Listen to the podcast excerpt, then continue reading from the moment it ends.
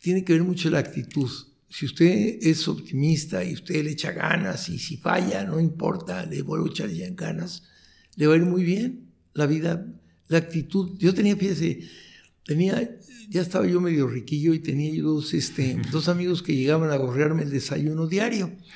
Los dos estaban quebrados y por eso iban a desayunar conmigo. Yo creo que no por mi plática.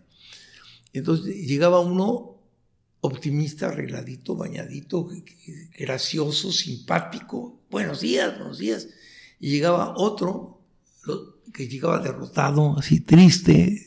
¿Cómo te fue? Pues ando mal. Los dos andaban mal. Pero ¿a quién cree que le va bien? Vamos al optimista. Pues al optimista. Porque dicen que entre un optimista y un pesimista los dos están equivocados. Pero el optimista se divierte más.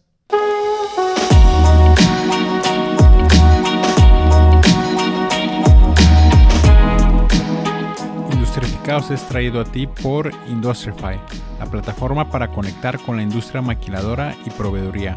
Este podcast es para las personas que buscan conocer un poco más de la industria de la tecnología y manufactura. Aquí encontrarás historias inspiradoras y personas que buscan cambiar el mundo con su ingenio. Nuestro invitado de hoy es José Galicot empresario y fundador de Tijuana Innovadora, nos platica un poco de los negocios que ha emprendido, sus aprendizajes y los cambios positivos que ha visto en la ciudad de Tijuana. Sin más que decir, los dejo con la entrevista. Este, bienvenido, señor José Galicot. Usted tiene un nombre muy, muy particular, bueno, el, apellido. ¿De, dónde, dónde, es el, el apellido? Dice que mi apellido puede ser de tres diferentes espacios. Puede ser que sea de Galilea, Galilea y hayan sacado el, el otro es de Galicia, España. Bejar. No, Gali, Galicote es de Galicia, España. Y puede ser Galico en francés, es gallo. Entonces, algún lado agarraron mis antepasados el apellido.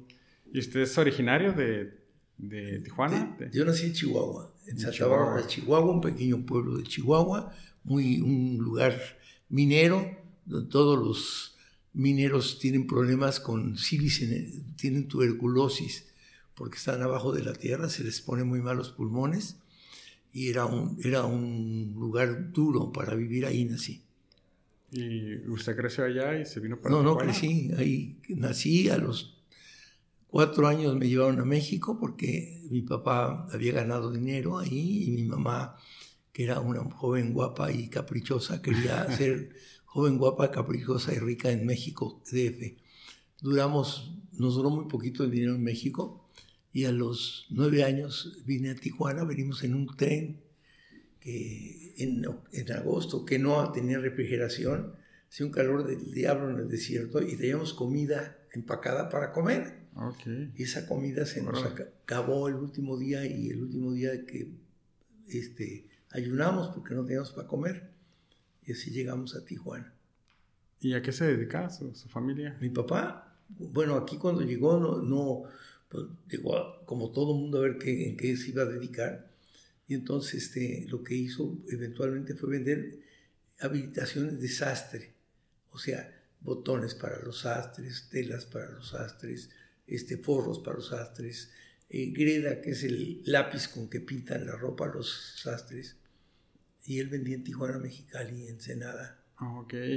¿Y usted qué, cuál fue como su primer emprendimiento? ¿qué? ¿De negocios? Sí. Se fue usted muy rápido, pero bueno. este, mi primer emprendimiento es que cuando yo tengo 23 años me caso. Y entonces yo estaba becado para ir a Israel a estudiar. ¿Qué estaba estudiando? yo terminé ingeniería civil y, y, terminé economía en Tijuana. ¿En el TEC? En, no, ingeniería civil en la Universidad Autónoma y aquí estudié en la UABC. Ok, ok. Sí, entonces, pero, pero este, eh, yo me iba a ir a mi beca, ya casado, cuando de pronto mi papá le dio un ataque al corazón, entonces me quedé ayudándole en una tienda que él tenía y me puse a chambear. Y entonces cuando me puse a chambear, este, eventualmente un señor me, platicó de una idea de hacer una fábrica de chamarras. Y yo, todo el dinero que tenía, todo el dinero que tenía eran mil dólares. Y entonces los, eso es lo que me vendía la pequeña fabriquita de chamarras, la pequeña. Y la, la, compré y empecé a vender mis chamarritas. ¿Cuánto cree que gané en un año? Mm, ni idea. ¿Qué año era ese? Mil dólares, ¿cuánto pude haber ganado? ¿Qué porcentaje sería buenísimo? Pues un 25, 35%, ¿no? O sea, 1250, eso que hubiera ganado usted, qué pena. no, lo que gané fue 100 mil dólares. Ok. Porque le di vueltas y vueltas y vueltas y vueltas al dinero. Y luego con los 100 mil dólares vendí la fábrica o el negocio en 50 mil. Y compramos una tienda que se llama, varias tiendas y varios lugares, varios negocios. ¿Qué año era ese más o menos? Yo creo que es 1970 más o menos. 70. 70. Entonces me fue muy bien, luego me metí en un negocio de cosméticos y luego me metí en un negocio de tiendas departamentales y luego en 82 vino una terrible devaluación que nos hizo que, nos quebró, perdimos todo el dinero y tuve que volver a empezar, hice una discoteca que fue famosa, que se llamó La O, que fue una de las cinco mejores del mundo, duró 10 años hasta los hasta 90 y luego compré terrenos en Cabo San Lucas que valían 20 dólares y que los vendí después hasta a 4 mil dólares el metro. O sea, para negocios y para moverse usted siempre ha estado en movimiento, ¿no? Con eso. Lo, que pasa es que Tijuana obliga a cambiar de negocio porque como más vienen reglas de México y la zona libre aparece y desaparece y las reglas vienen, entonces obliga a ir cambiando de negocios, no puede, porque quién sabe cómo sea, un día le dicen, a ver, hoy vamos a jugar béisbol y usted se pone con su bate y de pronto, no, no, pero es fútbol y agarra la pelota. Pero es fútbol americano y se pone el casco y pues qué, juego pues porque me están cambiando las reglas cada rato. Entonces la, adaptación fue como que lo más rápido que... Tijuana exige adaptación, acomodo a los tiempos. Ahorita tenemos la oportunidad de una zona libre, pero nadie la ha visto porque todavía no aparecen negocios que sean fruto de la zona libre. Y un negocio, de, un negocio no es un negocio que se hace en un día. Es muy fácil cerrar negocios, es muy difícil abrirlos y mantenerlos y que resulten. Es duro ser empresario porque tiene que trabajar duro, tiene que trabajar de noche y de día. ¿Y cómo, cómo aprendió usted de, de, su papá o tuvo un mentor o solamente de... No, si usted define, quiere saber, por ejemplo, cómo me defino a mí mismo, yo prácticamente yo no soy empresario, yo soy educador. Entonces, por ejemplo, yo le puedo decir a usted cómo venda y le puedo enseñar cómo venda. Le puedo decir a usted cómo fabrique y le educo a fabricar. Yo le puedo decir cómo trabaje o cómo hago un negocio y puedo. Y, y hago una organización como Tijuana Innovadora, que es un sistema educativo que hemos inventado aquí en Tijuana, que es orgullo de la ciudad pero es un resultado de, crear equipos a los que uno educa, compromete y los hace eficientes. Y bueno, ya se adelantó un poquito, pero este, ya que lo toca, Tijuana Innovador, o sea, ¿de dónde? ¿Por qué? ¿Por qué nació eso? Nace porque yo tengo, me da un ataque al corazón y me enfermo más o menos en 1900, en el 2008 y entonces me voy al otro lado a curar y me dicen, te voy a poner una válvula. Ah, pues está bien. Dice, pero las válvulas las hacen en Tijuana. A ver, no, no te oí bien. Si las válvulas del corazón se hacen en Tijuana, pues ¿cómo? Si yo vivo ahí no estoy enterado. Y se las venden a dólares, ¿no? Todas las válvulas del corazón del mundo se hacen en Tijuana. Si usted conoce a alguien en San Diego, en Brasil, en Checoslovaquia que use la válvula del corazón, es hecha en Tijuana los mismos los marcapasos. Ay, yo no sabía. Pues no sabías porque pues, no sabes, pero eh, se hace en Tijuana. Entonces cuando regreso de la operación y entonces les digo, ¿sabes qué? Hazme un favor. A mis amigos, ustedes no saben Tijuana. ¿Por qué? Porque no saben que las válvulas de corazón se hacen en Tijuana. No, dice, pues no, no sabíamos. Pero el que no sabes eres tú. Y Tijuana exporta hoy día 200 millones de dólares diarios. Exporta. Tijuana este, fabrica más televisiones que ninguna ciudad en el mundo. Tijuana tiene una serie de cosas en, en la parte de, de, medicina, de productos médicos, que no hay en un lugar en el mundo. Es la campeón mundial. Entonces Tijuana es una potencia, pero la gente no lo sabe. Entonces hay que sacar, hay que conocer lo que ocurre en la ciudad. Pero ¿cómo vamos a conocer si están encerrados en bodegas donde trabajan? Entonces, pues pedirles que saquen de sus bodegas y hacer una gran exhibición, que eso es lo que hicimos con Tijuana Innovadora, que la gente viera lo que las manos de los obreros y el cerebro de los ingenieros hacían. ¿Y eso cómo, cómo se organiza? Digo, o sea, ¿a, quién, qué tipo de personas como solicita la, ayuda para hacer un bueno, Para empezar, hablo con la gente. Ese año di 200 pláticas, platicándoles lo que pasaba en ese México, ese Tijuana, que nadie conocía. Y entonces les invité a que se fueran sumando. Y entonces creé una organización de cinco o seis equipos la parte financiera, la parte de ventas, la parte de, los espacios, la parte de los invitados. Pero teníamos que romper con la, con, la imagen de Tijuana, pero tenemos que hacerlo muy fuerte, tenemos que hacerlo extraordinariamente fuerte. Entonces, ¿qué tenemos que hacer? Invitar personajes que nadie creería que podían estar aquí. Entonces invitamos a Al Gore, era vicepresidente de Estados Unidos. Nomás que me cobraba 120 mil dólares por una hora de hablar. Okay. Entonces mejor le hablé al gordito de mi primo que por 20 dólares habla todo el día. Y entonces este, al gordito sí, vino.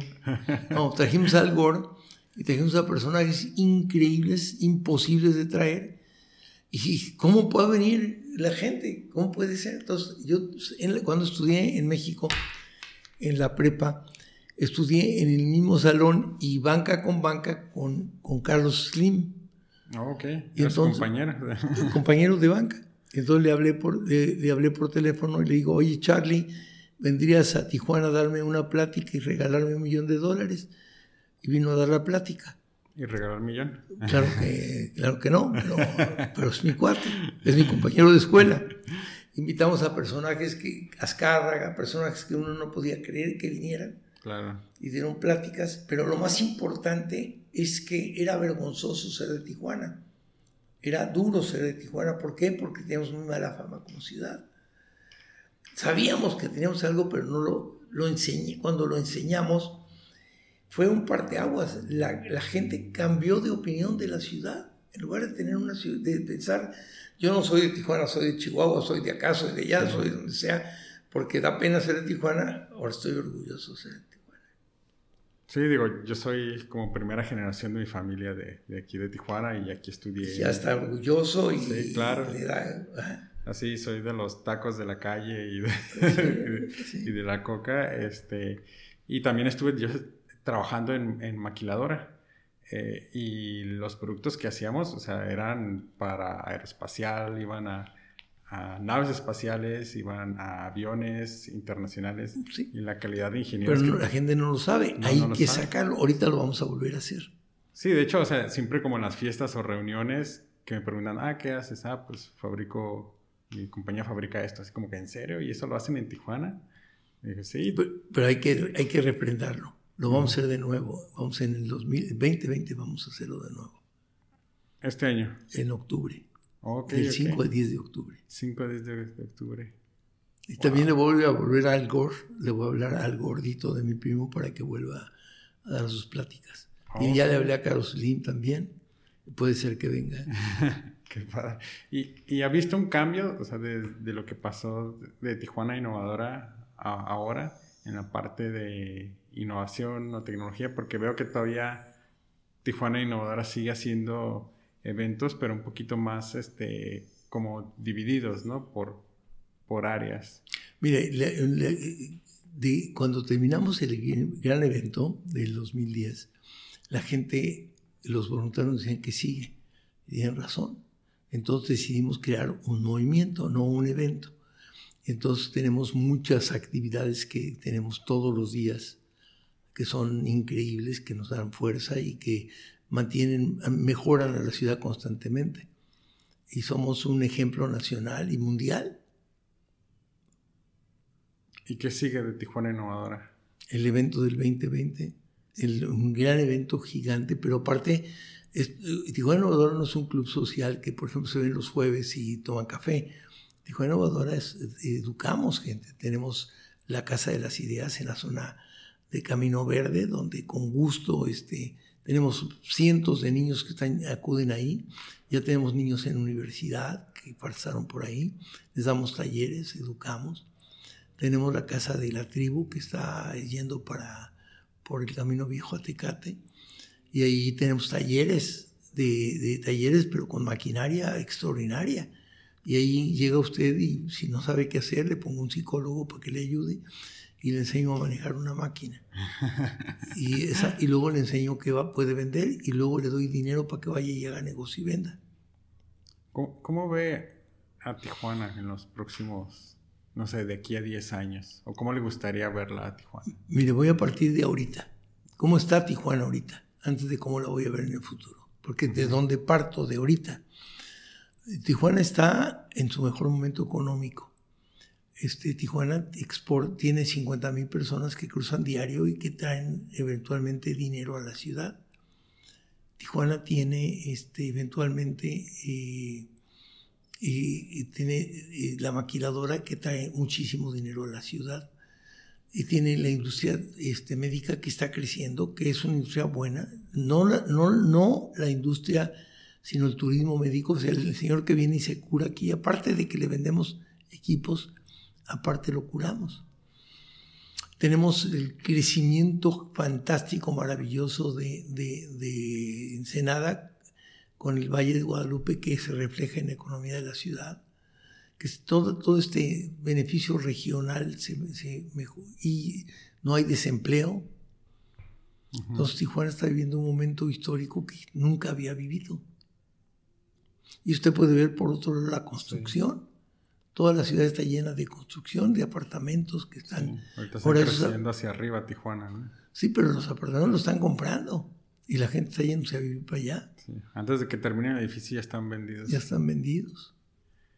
Y bueno, para llegar a esto tuvo que usted tener, haber tenido como una formación muy, muy particular, ¿no? Porque o sea, una persona normal no, no se agarra como haciendo negocios por por toda una ciudad y tampoco hace un evento como, como lo que es Tijuana, Tijuana Innovadora. Estuve en la escuela y por otro lado participé.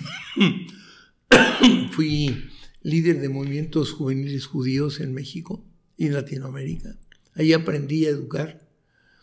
Y, este, y yo me había olvidado de que era educador hasta que descubro Tijuana Innovadora y veo que ahí todo lo que se me ocurre podemos hacer. Y estamos haciendo cosas increíbles, imposibles de hacer. Este, pero lo importante es que las hacemos con constancia. O sea, no es decimos, voy a hacer esto un día y ya.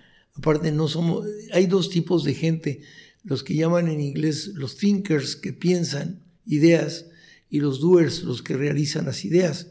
Nosotros somos thinkers, pensamos, y doers porque realizamos. ¿Quién? Ok, entonces tengo que saber quién, quién fue su mentor. O sea, ¿a qué persona usted admiraba o admira?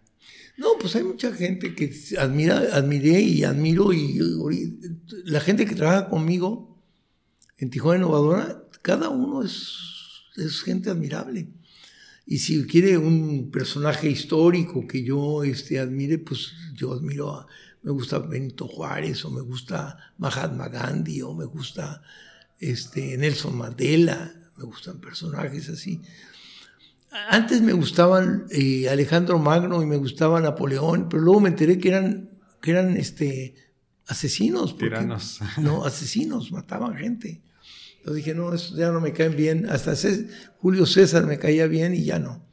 Me cae mejor Nelson Mandela.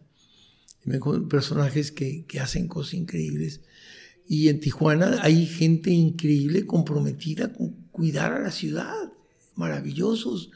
Tengo un amigo que se llama Jorge Curi, que está cuidando el trompo y que está haciendo un esfuerzo muy grande. Tengo amigos que cuidan muchas partes de la ciudad que, lo hacen con generosidad.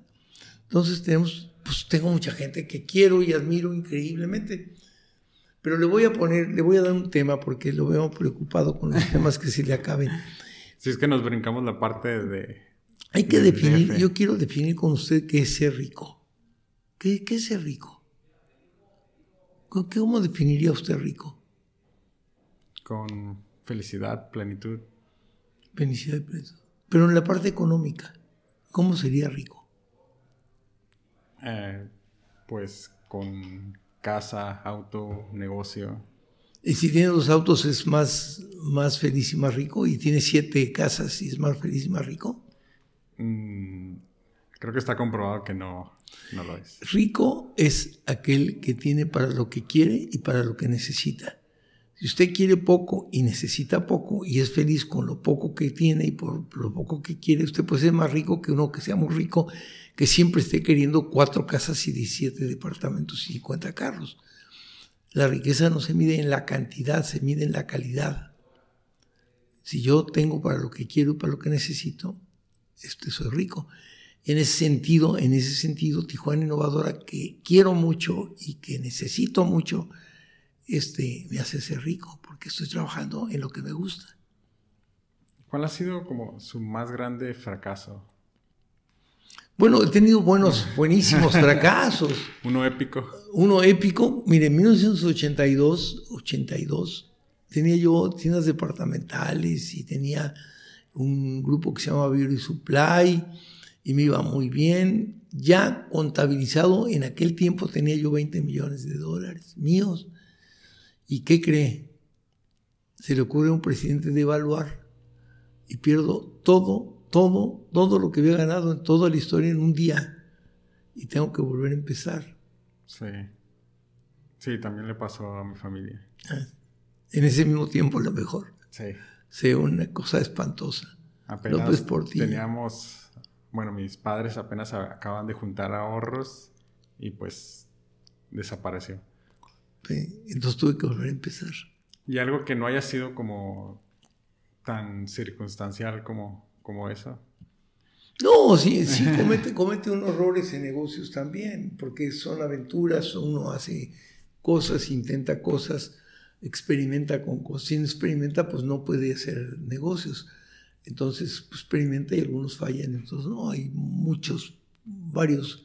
Lo que pasa es que uno tiene que aprender de eso lo, que sirven los fracasos y sí sirven si uno aprende.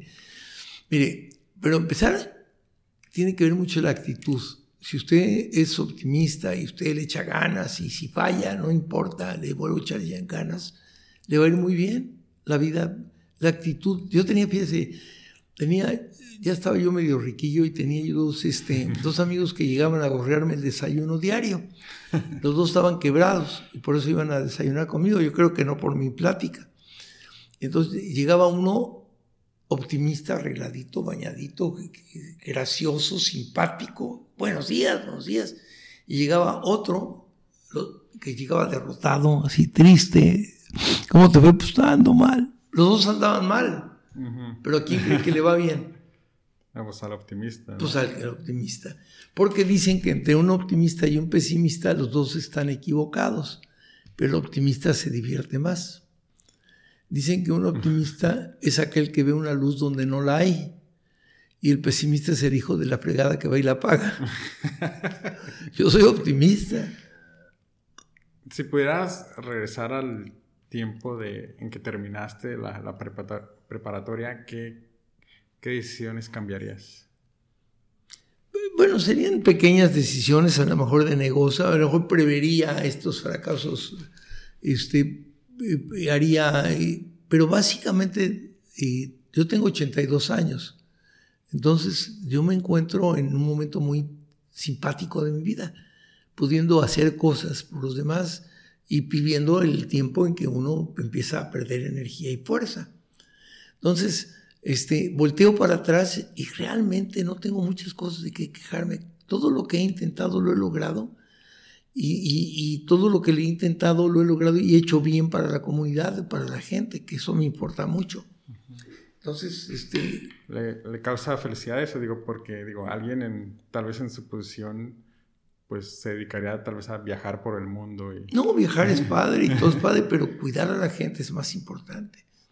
Hacer un Tijuana innovador es más importante. Cuidar, cuidar a los niños. de hacer que, que, su vida sea mejor, que, no fracasen, participar en experiencias eh, y también cuidar la naturaleza. O sea, todo eso son satisfactores que en este tiempo este, funcionan. Y como tengo un dicho que todo lo que digo que hago, lo hago y lo hago bien, pues tengo que hacerlo bien y tengo que chambear más. Yo empiezo mi día a las 8, 7 de la mañana y termino a las 7 de la noche y todo el día trabajé. Y aparte trabajé encantado. La actitud, el ambiente, el, el optimismo es importante. Uno, uno irrumpe con frecuencia veo gente que está todo apachurrado y le digo, pues, ¿cuál es el problema? No? O sea, si estás sano, estás bien, ponte a chambear. ¿Qué le recomendaría a alguien que va saliendo ahorita de la universidad? Pues todo eso. Creo que busque la idea, que busque sus sueños, que crea en sí mismo, que le meta mucha chamba a lo que le gusta, que le mete el alma y eventualmente va a triunfar la vida va, a triunfar. Va a haber fracasos, son inevitables, pero son experiencias que aprendes y los toma como tales. Y si todo, porque yo tenía un pariente que todo el día estaba, es que yo no puedo hacer negocio porque no tengo dinero, yo no puedo hacer porque no tengo dinero. pues los grandes capitales no tenían dinero, ni Bill Gates tenía dinero, ni la gente que hizo Apple tenía dinero, ni son gente que lo hizo partiendo de cero. Henry Ford trabajaba en un garage. O sea, no, no. El, éxito no está en que es que Dios me castigó porque no tengo dinero y no puedo hacer negocios. Así no es. Es un estado mental, entonces. Es, es, es, es, un optimismo que hay que tener, hay que creer en sí mismo, hay que trabajar duro, hay que trabajar más que los demás, hay que ser más constante que los demás, hay que nunca descorazonarse, hay que sonreírle a la vida. Sí, es, importante. ¿Y qué, le recomendaría a alguien que no tiene estudios? Bueno, sería prácticamente lo, mismo, ¿no? No, el estudio es muy importante, se necesita un conocimiento básico. Alguien que quiera iniciar un negocio. Alguien que quiera iniciar un negocio, lo que venga conmigo, lo llevo a un taller que tengo, que tenemos para la comunidad, le enseñamos a manejar máquinas, le enseñamos los productos que puede hacer, le damos dinero para que intente hacer los productos y lo guiamos para que haga negocio. Ah, ok, ok. ¿Cuánto tiempo lleva esa? Esa organización se llama La Casa de la Tribu. Tenemos 35 negocios ya organizados, de grupos de tres. Órale. ¿Cuándo empezó La Casa de la Tribu? Hace como un año y medio. Año, y medio. ¿Y cuál es el futuro para la, casa? Pues ser más casa de tribu, tener más gente que necesite. Digo, porque dice que está en Tecate, ¿no? en la carretera Tecate. La carretera Tecate. ¿Piensa abrir una.? No, no, esa la vamos a hacer cada día más grande, cada día más fuerte, cada día más interesante. Digo, porque tal vez sería como difícil llegar hasta allá. Pues que el que pueda que vaya y el que no vaya, pues no vaya. El que le interese puede hacerlo. Busca los medios, ¿no? Para, para hacerlo. Sí. Y, ahorita, ¿cuál es, eh, en, Tijuana Innovadora, cuál es el próximo plan? ¿Piensa Tijuana Innovadora como impulsar a otras empresas? No, Tijuana Innovadora empieza primero creando, creando la autoestima de Tijuana. Lo que le dije de las, de las válvulas, que sepan que Tijuana tenemos 200 millones de cosas que se hacen. Le voy a dar un ejemplo. El otro día fui en la mañana a las 6 de la mañana en una fábrica. Y estuve todo el día en la fábrica. Y al terminar el día, todo el producto que se fabricó ya se había vendido. Fabricaban televisiones aquí en Tijuana. ¿Cuántas televisiones cree que fabricaron en ese día? Y al día siguiente iba a haber otra vez. Y al otro día otra vez. ¿Cuántas fabricaron? En un día. O sea, unas 100 mil tal vez. ¿100 mil? ¿Sabe lo que son 100 mil televisiones? ¿Para venderlas en un día? ¿Qué número es? 100 mil. ¿100 mil? Sí. Ahora.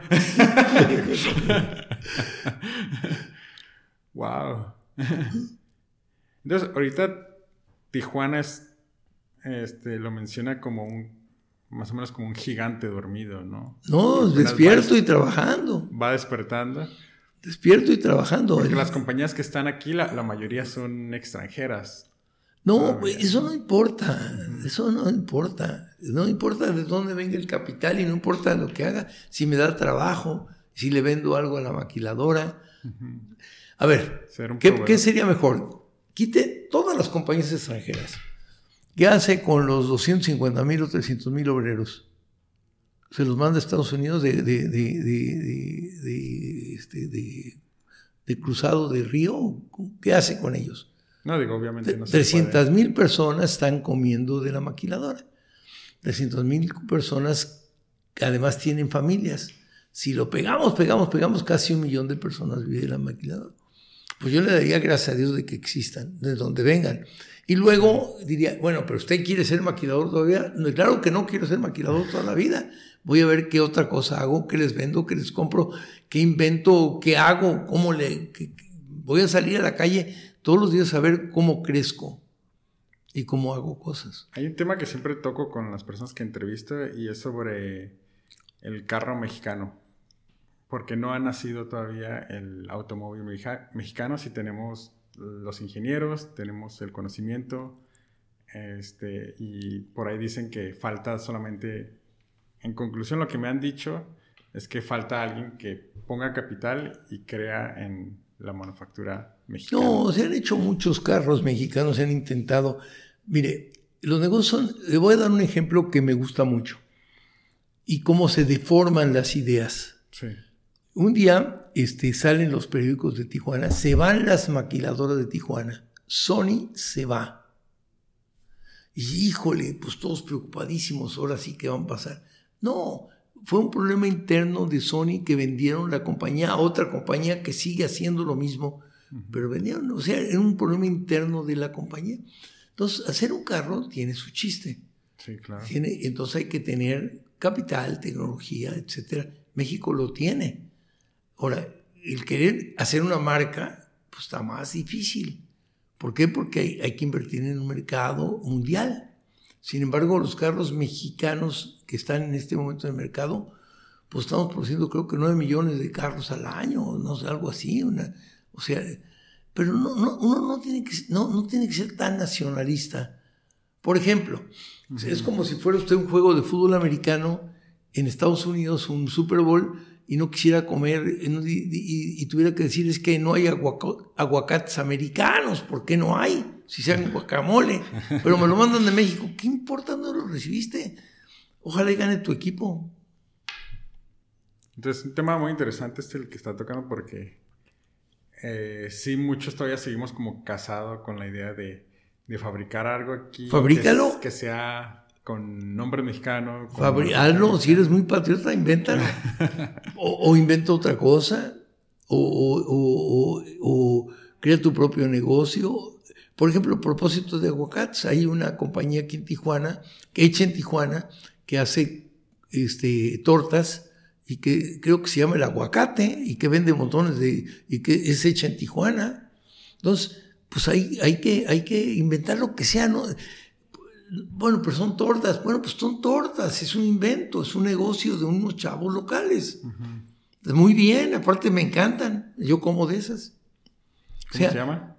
el aguacate. Ah, sí, sí, sí, lo conozco, lo conozco. Entonces, yo creo que tiene que tener una, un, ver la vida con menos pesimismo. Es que no hay carros mexicanos. Y es que, mm, no, no sé qué, sí hay mucha cosa. México está exportando como loco. El país está creciendo. Nuestros productos de Tijuana, de los 200 millones que fabricamos, están en todo el mundo. Si yo veo un ruquito allá en Beluchistán y que trae una válvula, le voy a decir, güey, tienes tu válvula de Tijuana. O sea, tenemos que estar orgullosos de lo que hacemos. Ahora, ¿quién gana la lana? Yo. Yo gano mi sueldo, el dueño de la compañía gana su, negocio, pero el contador, mi, que es mi primo, también gana, y el señor que le renta el local también gana, y el que le vende la luz también gana, y es una válvula hecha de muchas gentes que tienen utilidades. Y pasándonos un poquito a la parte de innovación en Tijuana, este, ¿conoce alguna compañía o usted está invirtiendo ahorita en una compañía de tecnología que esté haciendo algo innovador? Pues mira, mano, te acabo de decir, una fábrica que fabrique los 100 mil este, televisiones y lo consume el mercado, ¿crees que sea tecnología e innovación o no? Bueno, es tecnología y manufactura. Pero pura, pura, pura chatarra venderán. o los mejores televisiones del mundo. Siempre debe ser un estándar internacional en Tijuana. Pues que eso es la maravilla. Los productos de Tijuana van al mundo, compiten en, estándares internacionales. Los marcapasos son internacionales. Los aparatos, cuando te rompes el pie y te ponen un aparato, ese es de Tijuana y es el mejor del mundo cuando te ponen un tubito eh, para echarte sangre en una clínica en, en, África, es tubito tijuanense. No, no, si no tenemos, tenemos que estar orgullosos de la ciudad. Y ahí te voy. El primer evento lo hicimos de orgullo de la ciudad. El segundo evento lo hicimos de amistad, que fue en el 2012, fue con los americanos. Porque somos vecinos y no nos pelábamos. Solo 9% de los americanos pensábamos que era importante. Hoy no, hoy es el 60%. El tercer evento que hicimos fue alcanzar al mexicano americano que manda 32 mil millones de dólares a México y que recibe poco y hicimos el evento. El cuarto evento que hicimos fue algo que era vital, que era la industria creativa, que es el futuro para los jóvenes. El que estamos haciendo ahorita, ¿sabes cómo se llama? No, ni idea. Tijuana es el futuro. Vamos a hablar de todo lo que es Tijuana de todo lo que hacemos. Y lo que vamos a hacer. En cultura, en arte, en historia, en, en ciencias, en, en, manufactura, en diseño, en todo. ¿Hasta dónde estamos? En algunos estamos muy bien. En medicina estamos de lo más fregón del mundo. Tenemos, eh, vamos a estar orgullosísimos de los doctores que tenemos en Tijuana. Tanto así que quién es el consumidor de esta medicina, quién viene a esta medicina los americanos. ¿Y por qué crees que vengan? Ah, precio, servicio. Precio, servicio y calidad. ¿Y quién se los da? Acá. y no vendrían si no somos buenos. Claro. Nos estamos haciendo las cosas bien. Creo que podríamos como platicar por horas de, de esto. Este, me gustaría saber más o menos como los insights de, o sea, cuál sería la, esencia de, un empresario. Digo, al final de cuentas no es, por lo que me has dicho, no es el dinero, no es acumular bienes, es acumular riquezas y, compartirla. O, ser creativo, o, creer en lo que uno hace, este, y, que, y hacerlo bien, y poder venderlo, y poder que se consuma, y que Fíjate, yo, yo tengo una actividad en Tijuana Innovadora donde salen los chavos de la cárcel, jóvenes, y les tratamos de cambiar su destino, pero cuando salen de la cárcel ya no quieren ser malos, pero pues ¿a dónde van? Entonces vienen con nosotros. Entonces, ¿qué crees que hicimos? Eh, conseguimos que darles clases de cocina a todos los que dan el bote. Y luego tenemos un food truck, un camión que vende comida. Se llama Hop Truck, el camión de la esperanza. Hemos tenido tres generaciones que han pasado por el camión de la esperanza. De eso quiere decir que unos 60, 90 muchachos han participado ahí. Ninguno ha regresado a la cárcel. Ninguno ha vuelto a delinquir. Wow. Y ese es. Usualmente regresan. No van a regresar. No, no ¿por qué? Si aprenden una profesión y de ahí... Les enseñamos y los cuidamos y hablamos con ellos. Te llevan sorpresas. Algunos ya, ya se salió de esto, ya puso un negocio de comida y así. ¿Y cuál es la comida favorita de José Galicot? Ah, soy, yo le digo a la gente que ni beba como yo, ni coma como yo, que viva como yo. Este, yo, mi, bebida favorita es, es, agua de limón que yo me preparo con Splenda y hielo. Y eso me encanta, me hago mi limonada, con eso como diario.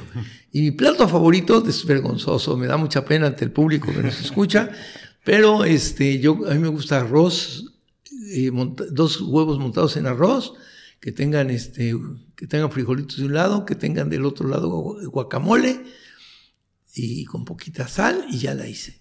Ese es mi plato. Si usted, señora que me oye, me quiere invitar a comer, ese es mi plato favorito. ¿Algunos libros que nos recomiende? Yo, y de chico leí a, Emilio Salgari, a, todo, a, Julio Verne, a todos los escritores este, este, de niños de historias, Salgari, a todos, todos, todos, todos los libros. Y también este, leo con mucha frecuencia, leo mucho. Me, gusta mucho Éxodos, me gusta mucho eh, eh, este, ¿Sabes que hay un personaje que está de moda y que está de modo, que es un filósofo nuevo, que se llama eh, Harari, se apellida. Yuval Harari. Y este cuate tiene tres libros, uno que se llama este, Homo Sapiens, otro... Ah.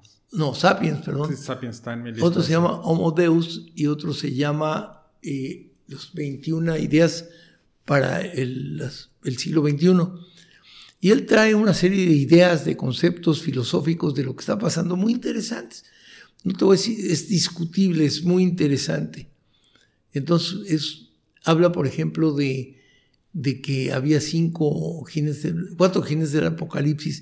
O sea, la gente decía que había cuatro genes del apocalipsis. Uno era el hambre, otro era la muerte, otro era las plagas y otro era la pobreza no, economía, El hambre, la muerte, las plagas y la guerra. Ah, ok. Este año murió más gente de gordo que de hambre. Ve, voltea a Tijuana. Tijuana es la ciudad que tiene más gordos en el mundo. Eh, bueno, México es, tenemos el primer lugar. ¿eh? Entonces, Les ganamos a los americanos bien rápido. Entonces, pues controla la gula, canijo, porque el hambre ya tienes para comer. Dos, este año murió más gente de suicidios que en guerras. Tres. Este año, aunque está la plaga esta, este, que se llama coronavirus, no está pasando, realmente han muerto dos mil personas. Antes cuando había una plaga, pues, morían medio millón, dos millones. ¿Sabes cómo nos ganaron la guerra los españoles con la viruela negra, mano? Canijos era su arma secreta. ¿Eh? porque nos acabaron, creo que murió un millón o algo así. Bueno, ya se controla porque la gente está preocupada, porque están haciendo lo que están haciendo bien, pues, eh, controlarlo. Entonces queda una plaga de esas, de las cuatro plagas, es la muerte. Y ¿sabes qué? Vamos a matar a la muerte.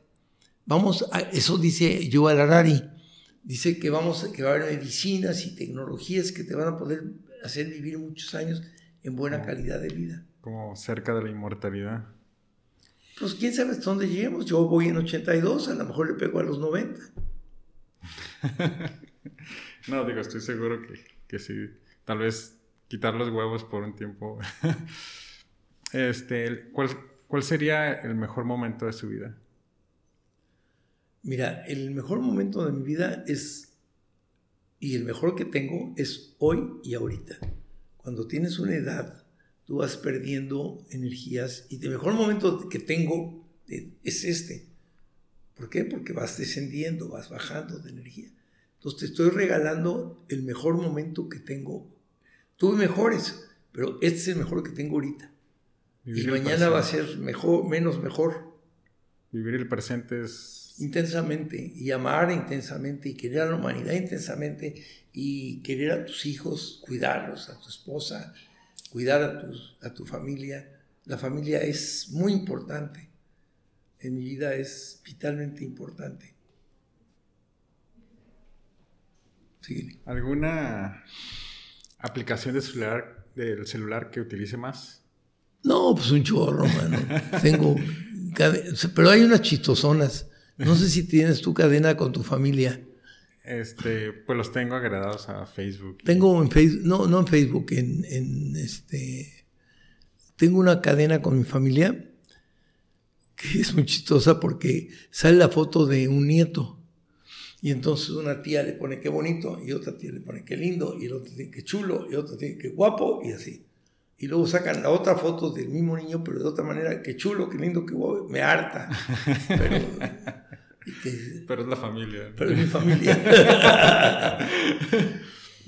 este, si pudiera enviarle un mensaje a su celular a todos los mexicanos, ¿qué diría? Les diría que deben estar orgullosos de ser mexicanos. México tiene, así como estar orgulloso de ser tijuanense, tenemos valores que luego desdeñamos. Es que lo mexicano, por, ejemplo, somos, hasta tontos. Tú agarras y le dices a una persona como lo quieres insultar y le dices, no seas indio. Y yo le diría, carajo, es un orgullo ser indio. José Galicot, muchísimas gracias por tu tiempo. Sé que eres una persona muy ocupada y ojalá pueda entrevistarlo de nuevo cuando esté el evento de Tijuana Innovadora. Soy encantado, eres un gran entrevistador, es un gusto estar contigo, me lo he pasado muy bien.